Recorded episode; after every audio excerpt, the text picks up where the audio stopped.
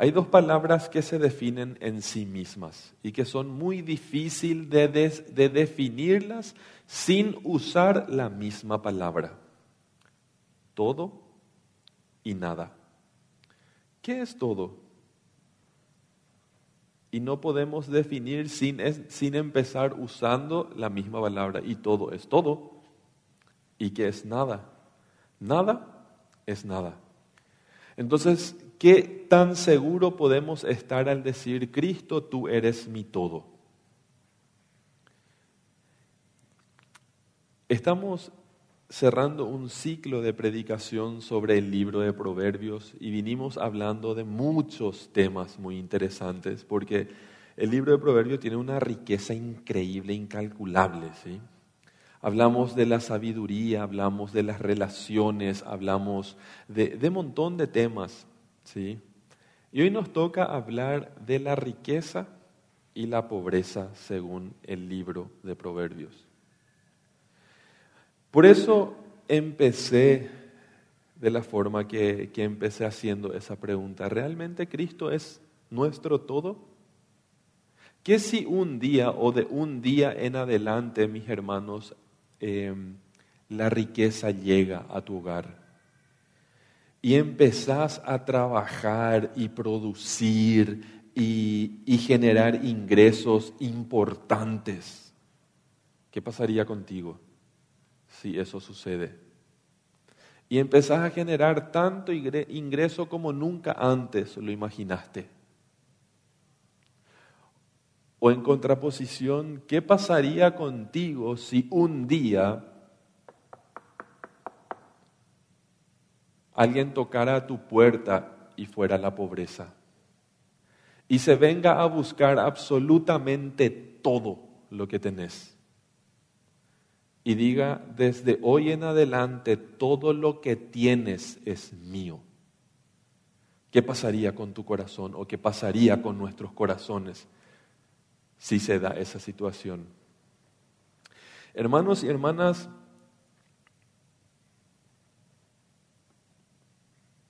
la riqueza y la, pobreza es una realidad a la cual podemos enfrentarnos en esta vida. Y ha sido un tema durante toda la historia de la humanidad. Siempre existieron ricos y siempre existieron pobres. Pero ¿qué dice la sabiduría de la Biblia, de la palabra de Dios? ¿Qué dice Dios en su sabiduría con respecto a cómo gestionar o cómo abordar el tema de las riquezas y cómo abordar el tema de la pobreza?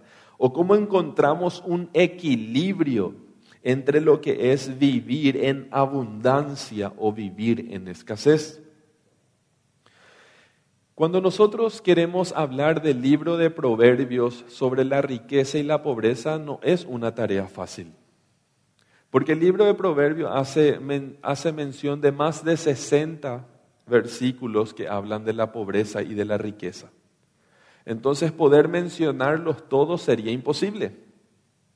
Yo quiero delimitar el tema, achicar el tema. ¿Y cómo se delimita? dando dirección a este tema. Es como que alguien te diga, yo quiero que entregues este documento y vos no sabes dónde, pero te dice allá zona IPS. Entonces está delimitando, achicando el lugar. ¿sí?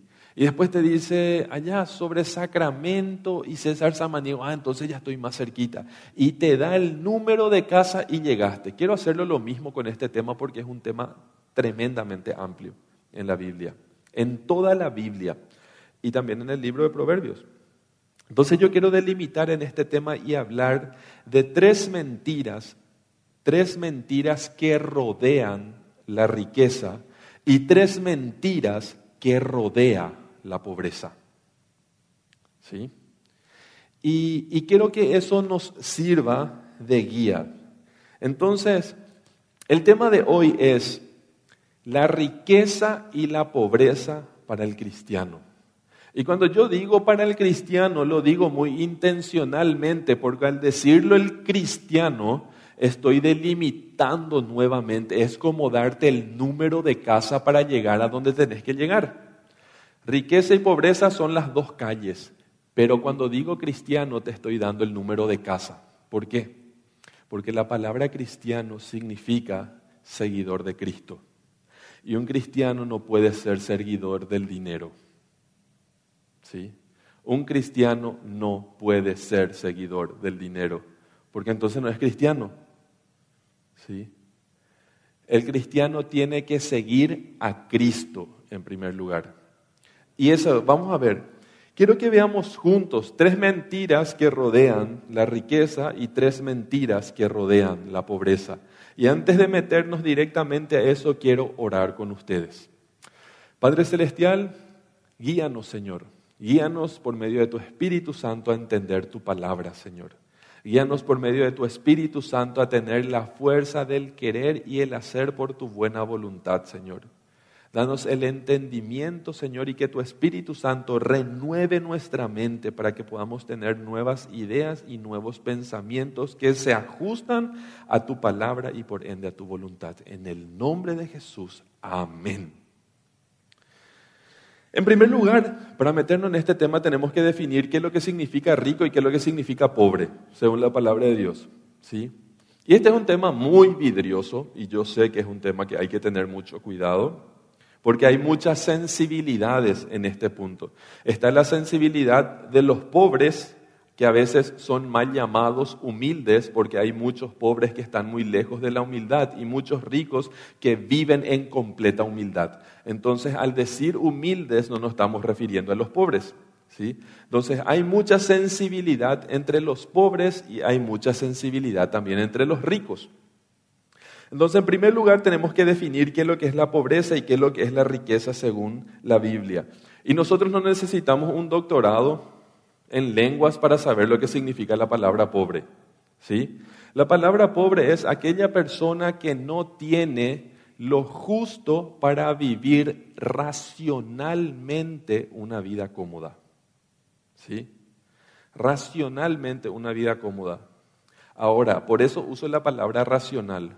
Recuerdo una situación donde vino una persona a mí, pobre, muy pobre, de un bañado de uno de los bañados y me dice, ¿sabes qué es lo que pasa, Hugo? Me dice, a mí más pena me da por mi hijo que tiene siete años porque él nunca tuvo la experiencia McDonald's, me dice. Y yo no entendía lo que me decía. ¿Y qué es lo que significa la experiencia McDonald's? Y su papá nos abandonó y nunca su papá vino y le fue a llevar a McDonald's para que coma una hamburguesa de McDonald's, me dice. Y ese era su parámetro de pobreza también. Que su hijo a los siete años no había comido McDonald's. Y yo pensé, ¿y yo cuándo fue la primera vez que comí McDonald's? Y yo dije, la primera vez que en mi vida yo comí McDonald's fue a los 17 años. Con cinco años podía, porque mis padres podían comprarme un McDonald's, pero nunca me compraron. La primera vez que comí McDonald's fue a los 17 años y nunca me sentí pobre por eso. O sea que racionalmente no era pobre. ¿Se entiende lo que estoy diciendo? Hay personas que pierden la razón en este sentido, porque usan un parámetro errado para medir su situación, para bien o para mal. Entonces, ¿quién es el pobre según la palabra de Dios? El pobre es aquel que todavía puede tener una posesión, dice la palabra de Dios. ¿Sí?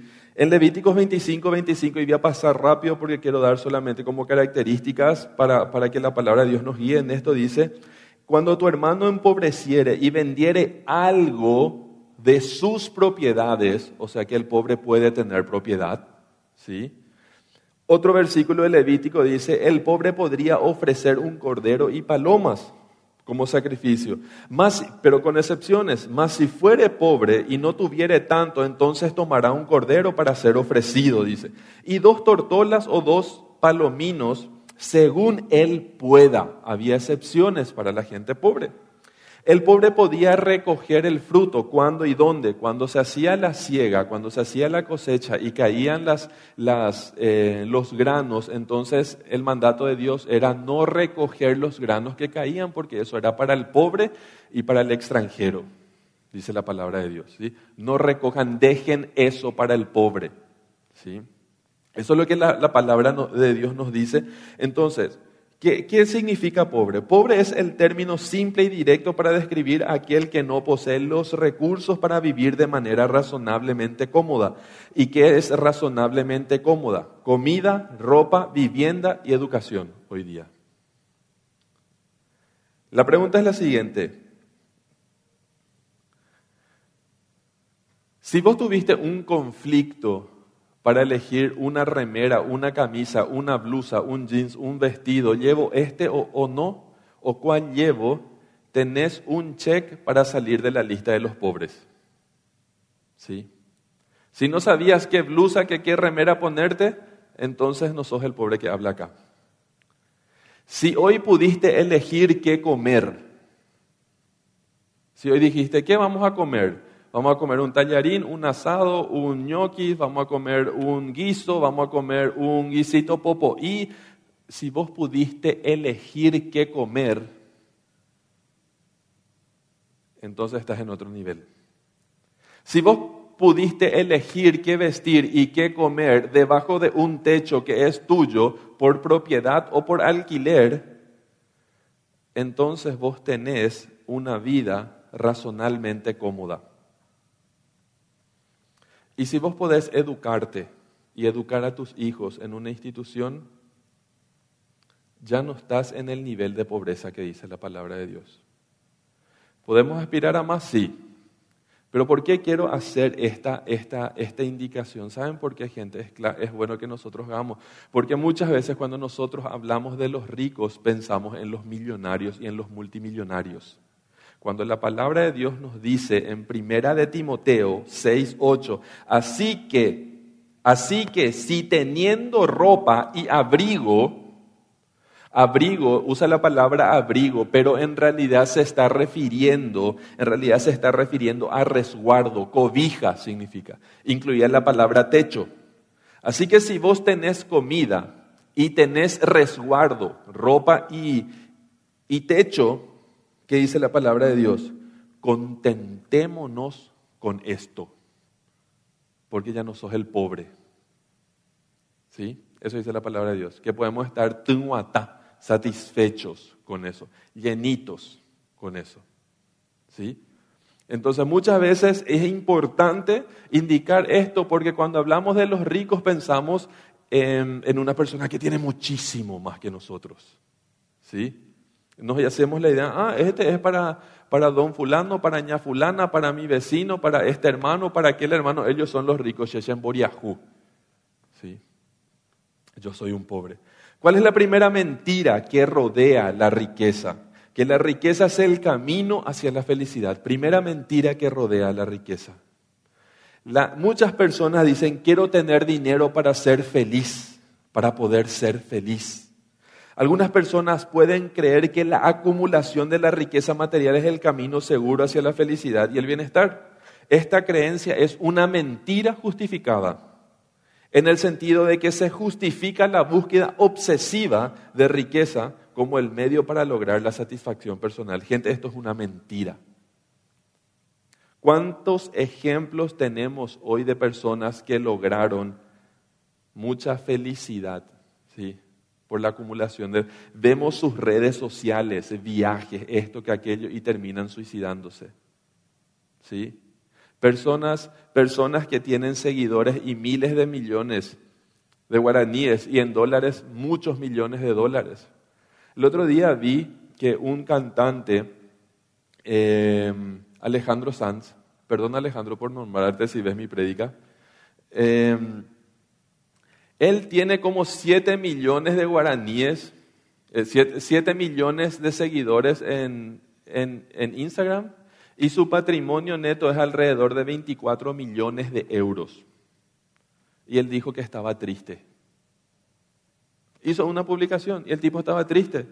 O sea que sus 24 millones de euros y sus 7 millones de seguidores no le sirven para no estar triste no, porque la mentira del dinero es que nos va a dar felicidad. ¿Y cómo sabemos eso? Primera de Timoteo 6, 8, 6, 6 al 8 dice, pero la piedad con contentamiento, el ser caritativo, ¿sí? El tener, el tener un corazón dadivoso y estar contento es gran ganancia. ¿Sí? Muchísima ganancia. Porque nada hemos traído a este mundo y sin duda nada podemos sacar, dice la palabra de Dios. Las personas que hicieron el discipulado número dos probablemente van a recordar esta frase que es muy especial. ¿sí? En nuestro libro de discipulado número dos dice que nunca hemos visto un auto fúnebre seguido de camiones de mudanza. ¿Sí? Porque cuando se van al cementerio nadie hace una mudanza, nadie lleva sus muebles, su plata, su casa y no.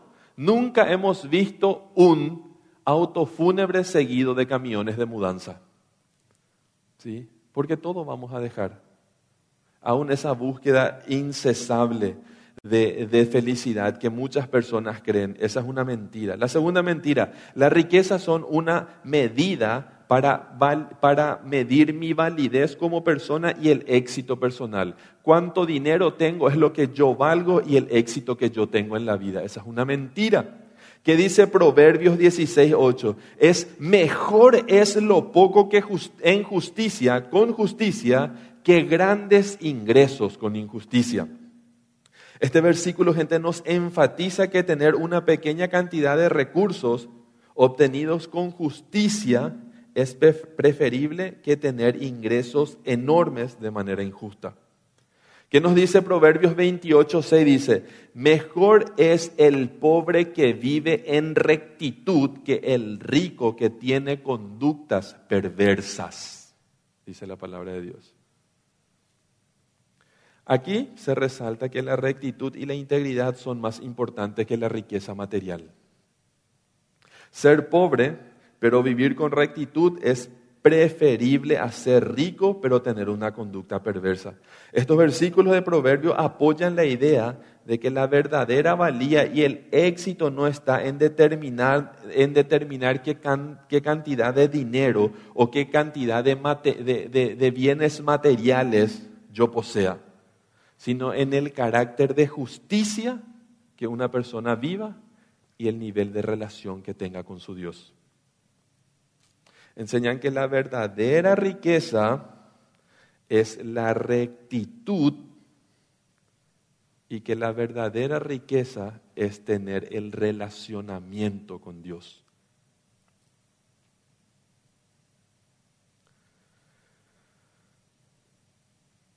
¿Cómo sabemos que esto es una mentira, gente? Que el dinero, que el dinero no da el éxito. ¿Qué nos dice Lucas 12:15? Dice, ten cuidado, no codicien cosas mal habidas, porque la vida de un hombre no consiste en la abundancia de sus bienes. Tené cuidado porque, ¿por qué dice la palabra de Dios? Porque la vida de un hombre no consiste en la abundancia de sus bienes. Tené cuidado de cosas mal habidas, dice la palabra de Dios. Ahora, ¿qué es lo que significa la palabra o, o la frase mal habidas? ¿Qué significa algo percibido mal habidas? Esta expresión se refiere a aquellas posesiones, riquezas o bienes que se obtienen de manera ilegal, inmoral o fraudulenta. En otras palabras, son riquezas adquiridas de manera deshonestas o injustas, como el resultado de actividades criminales, corrupción, engaño, robo, estafa u otras prácticas ilícitos. El término mal habidas implica que estas posesiones no son legítimas ni éticas y su adquisición viola las leyes o los principios morales. ¿Qué es una, una, una cosa que yo adquiero mal a vida? Puede ser completamente legal, pero no es moral y no es ético. Eso significa mal habidos. Pueden ser cuestiones que frente a la ley están completamente claras, pero en lo moral y en lo ético no están bien. Esas son ganancias mal habidas, según la palabra de Dios. Y el cristiano no puede estar metido en eso. ¿Por qué? Porque caerá en la codicia o por la codicia caerá en eso y habrá una retroalimentación en sus conductas por la codicia. Y la codicia no es otra cosa que el amor desatinado. ¿sí? Cuando el amor se pierde y pierde su curso, eso es codicia. Cuando el amor no es direccionado eh, de Dios a mí y de mí a mi prójimo, eso es codicia. Cuando el amor se centra en mí, porque la codicia no es otra cosa que egoísmo, amor al dinero, que es idolatría, y muchos codiciosos, o todos los codiciosos, se olvidan de Dios. ¿Y qué es lo que hace la codicia? La codicia hace que el codicioso alabe, adore su fuente de ingreso, idolatra su fuente de ingreso y por eso es codicioso, porque su fuente de ingreso pone en el lugar que le pertenece a Dios. Y eso, gente, es una mentira pensar que mi éxito va a, ser justificado con cuántos ceros tenga mi cuenta o con qué tan, o con qué tan costosa sea mi vida. Es una mentira. La palabra de Dios lo dice que hay un riesgo enorme de caer en la codicia. Mentira número tres, la riqueza es una fuente segura. Valga la redundancia, la riqueza es una fuente segura de seguridad. Muchas personas dicen, no, yo por mi seguridad quiero todo lo que quiero. Estoy trabajando por esto, por aquello. Ahora, yo no estoy hablando de que no tenemos que ser precavidos o insensatos. Miren a la hormiga, dice la palabra de Dios que trabajan un tiempo para tener en el tiempo del invierno, dice, ¿verdad? Sean precavidos. No estoy hablando de que no debemos ser precavidos como cristianos o que no tengamos que trabajar para proveer a los nuestros, porque aquel que no trabaja para proveer a los suyos es peor que un incrédulo, dice la palabra de Dios. ¿Sí? Entonces nosotros tenemos que ser precavidos también, ¿sí? La mentira de la riqueza que la riqueza es una fuente segura de seguridad. Proverbios 18, 11 dice, la riqueza del rico es su ciudad fortificada, pero el abatimiento de los pobres es su pobreza. Algunas personas pueden creer que acumular riqueza proporciona seguridad completa en la vida y que nunca enfrentarán dificultades si tienen suficiente dinero. Es una mentira. Yo escuché a personas muy pudientes decirme, estoy dispuesto a dar absolutamente todo lo que tengo por cambiar la situación que estoy viviendo, por no vivir lo que estoy viviendo. Y muchas personas dicen, bueno, pero es mejor llorar en un Ferrari que en un colectivo. ¿Sí? Pero cuando vos estás llorando de verdad, con un corazón partido, roto, no importa si es un Ferrari o si es un colectivo. No importa. Y las personas que lloraron con un corazón partido saben perfectamente que eso no importa, en donde uno llora. Y veo muchas cabezas haciendo así. Cuenten algún día sus testimonios, hermanos. Cuando tengan la madurez, la sanidad y el momento de contar, porque eso impacta la vida de mucha gente que está confundida buscando riquezas cuando en realidad la riqueza más grande que el ser humano puede tener es a Jesús en su corazón. Este versículo, gente, nos invita y destaca la falsedad de que la idea de las riquezas materiales garantiza toda seguridad. Los que acumulan riquezas tienden a pensar que sus riquezas son posesiones personales. Shembae mío.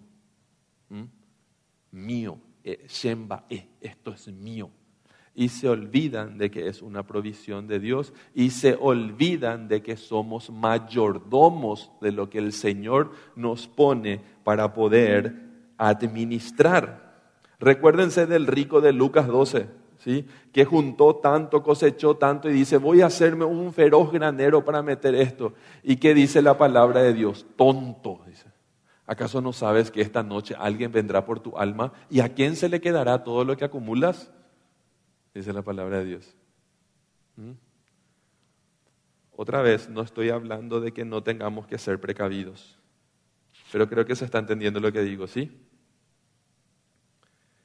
Entonces estas personas pueden caer en la avaricia. Y yo no quiero hablar mucho de la avaricia porque hablar de la avaricia sería hacer toda una prédica, pero gente, Hablar de la avaricia es hablar de un pecado muy grande. ¿Sí?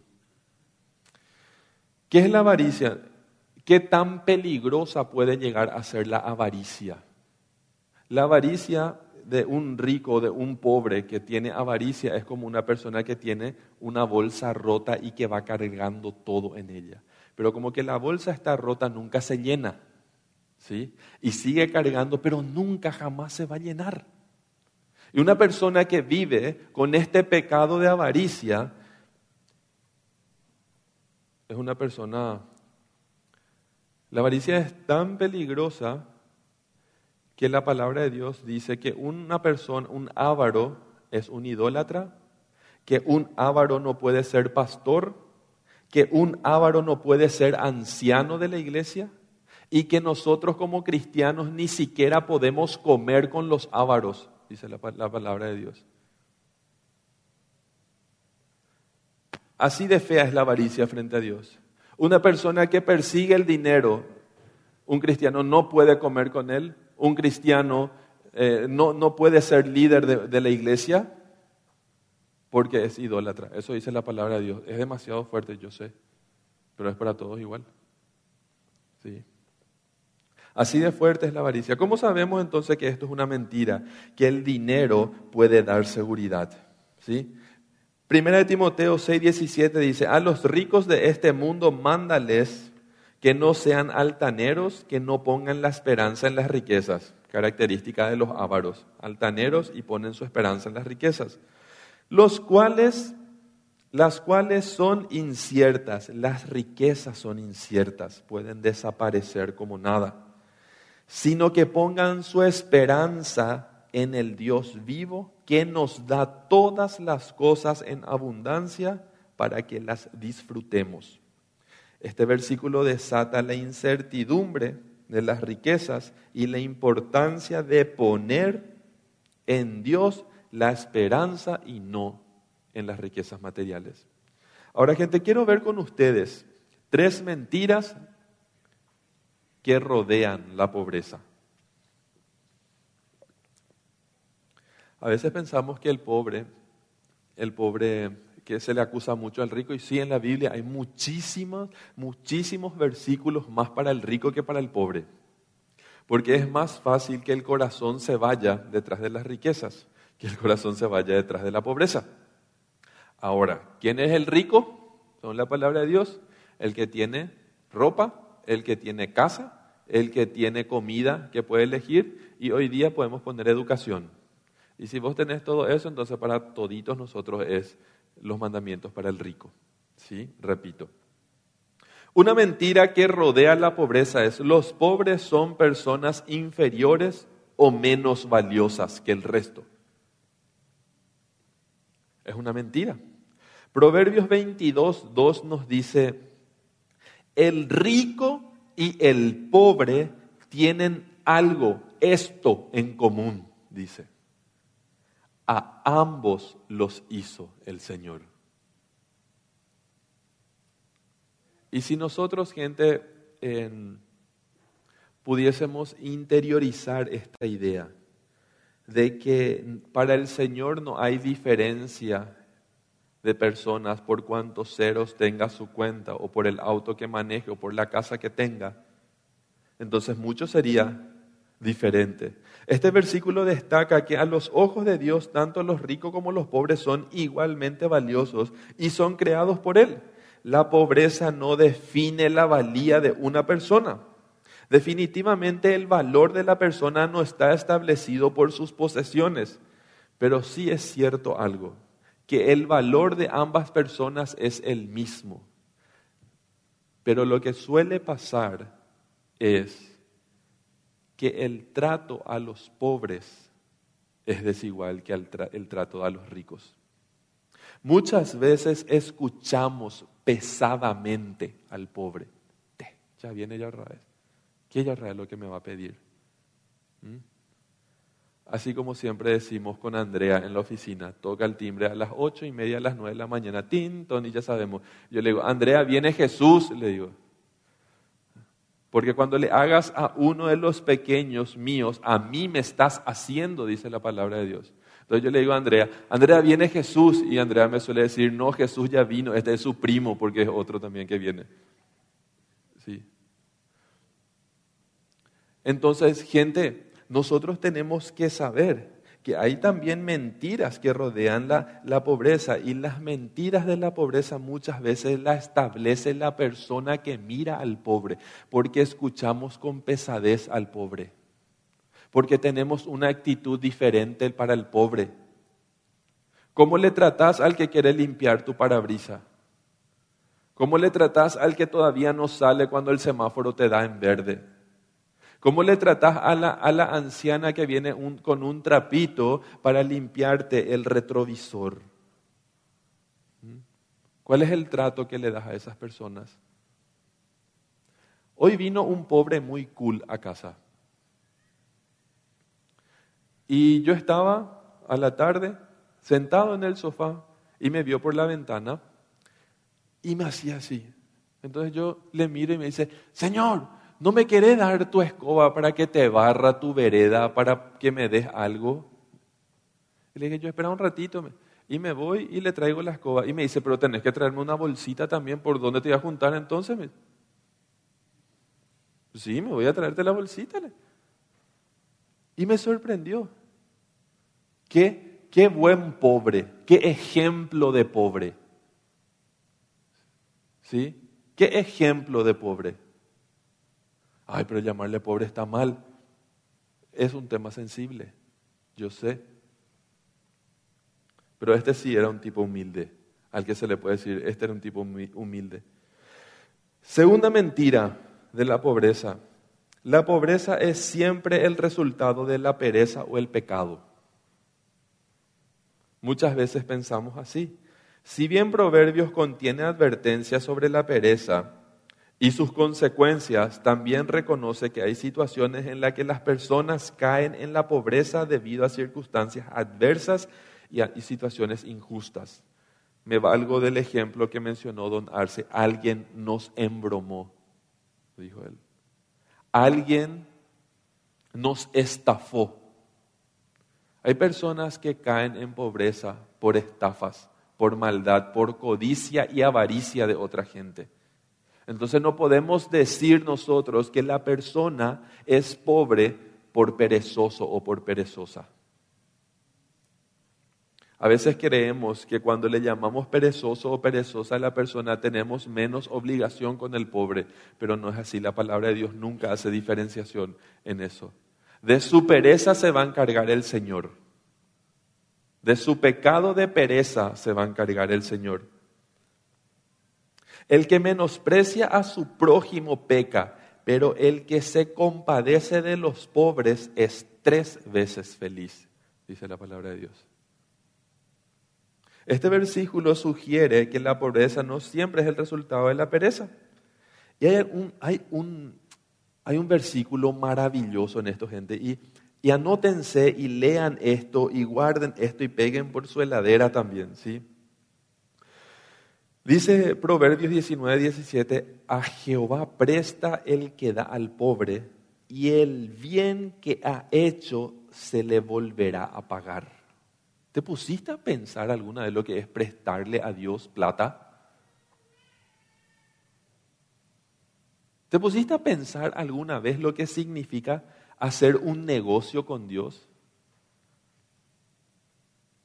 Y el que da al pobre a Dios presta, dice su palabra. Yo no termino de entender esto, si soy sincero, pero yo quiero tener ese tipo de negocios en mi vida. Yo quiero tener ese tipo de negocios. ¿Sabes por qué? Porque yo creo que cuando prestamos a Dios no tenemos que ir a decirle, Señor, yo que te presté, catupio. ¿Mm? No, no hace falta. No hace falta. Nos conviene prestarle a Dios. Eh, decirle a la persona que está a tu lado, prestarle plata a Dios.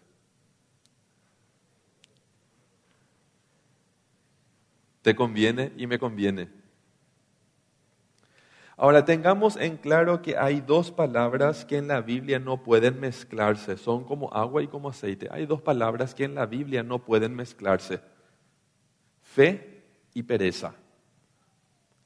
Es imposible que se mezclen, son como agua y aceite, porque la fe es pura acción, porque la fe sin obra es muerta. La fe es acción y la pereza es justamente lo contrario.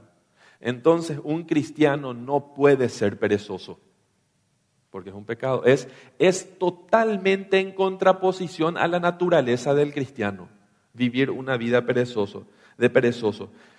Rapidito, ¿cuáles son las características de un perezoso? El perezoso no quiere comenzar algo. Dice en Proverbios 6, 9, dice, ¿hasta cuándo perezoso estarás acostado? ¿Cuándo te levantarás de tu sueño? ¿Sí? El perezoso no quiere comenzar algo. Y el perezoso, si comienza algo, no quiere terminar. Proverbios 26, 15 dice, el perezoso mete la mano en el plato pero se fatiga de llevarla a la boca. Ah, ese no soy yo. Ese nivel de pereza yo no tengo, dicen algunos. Imagínense lo pobre que va a ser si ni siquiera quiere comer. Ahora te pregunto, ¿hace cuántos días que tu Biblia está ahí a tu lado y no se abre? El perezoso ve la comida y no quiere llevarla a la boca. Y estamos pirushalay espiritualmente. Por perezosos, muchas veces. Porque el perezoso ve la comida y no quiere llevarla a la boca. Tenemos la Biblia impresa, no sé cuántas Biblias impresas probablemente tenés en tu casa. Por lo menos, por lo menos tres. Por lo menos tres normalmente y después en digital, en esto, en aquello, en todas las maneras. ¿Y la llevas a la boca? ¿La llevo a la boca? ¿La llevamos a la boca? Y si nuestra respuesta para mí, para nosotros mismos es no, entonces sí calificamos para este versículo. Ahí es donde muchas veces, no, ese nivel de pereza yo no tengo. ¿Mm? ¿Qué dice la palabra de Dios? El perezoso mete la mano en el plato, pero se fatiga de llevarle la boca. Todos dirán, ese no soy yo. ¿Estás seguro? Muchos abren la Biblia, pero no beben la leche ni comen el alimento sólido. El, perezoso no quiere enfrentar lo difícil. ¿sí? Cuando es muy difícil, eh, para. Esa es una característica del perezoso. Dice, el perezoso no hará a causa del invierno. Entonces, ¿qué hará? Pedirá, pues, en la ciega y no hallará. Entonces prefiere pedir, porque no quiere enfrentarse a lo difícil. Si alguien no quiere comenzar es perezoso. Si alguien comienza y no quiere terminar es perezoso. Si alguien siempre mira la, la dificultad para no hacerlo es perezoso. Si alguien hace excusa y, y luego termina cayéndose en él mismo, en esa excusa, ese es un perezoso. El perezoso es más sabio en su opinión que siete que responden con discreción, dice la palabra. El perezoso es el dolor de cabeza para su jefe. ¿Qué dice la palabra de Dios en Proverbios 10:26? Dice, cuando, como el vinagre a los dientes y como el humo a los ojos, así es el perezoso para quien lo envía. ¿Alguna vez te tocó trabajar con un perezoso? Lo peor es, cada pasito tenés que decirle, Ahora, el que es pobre por su pereza, y yo voy a decir algo que es muy peligroso, porque se puede malinterpretar, el que es pobre por su pereza es un pecador. Pero el que es pobre por alguna situación adversa en la vida, porque a los pobres siempre vamos a tener en medio de nosotros, dice la palabra de Dios. Entonces nosotros tenemos que tener la sabiduría de esto. La tercera mentira, y voy terminando, la pobreza es inevitablemente un estado de sufrimiento. Yo no quiero ser pobre porque no quiero sufrir, dicen algunos. Aunque la pobreza puede estar asociada con dificultades, Proverbio también nos enseña que la rectitud, la sabiduría y la dependencia de Dios pueden conducir a una vida satisfactoria y en paz, incluso en circunstancias muy modestas. Proverbios 15, 16 nos dice, mejor es lo poco con el temor de Jehová que un gran tesoro donde hay inquietud. ¿Saben gente cuál es muchas veces el problema principal de la pobreza. El punto de comparación que tiene con otros. Si nosotros nos sentamos acá en la iglesia, probablemente si yo me comparo con el de la derecha, yo voy a ser el pobre. Y si yo me comparo con el de la izquierda, yo voy a ser el rico. Siempre va a haber esa tensión. Siempre va a haber esa tensión. Si yo me comparo con uno, pero si yo me comparo con este, yo soy el que, tiene, el que, el que es pudiente.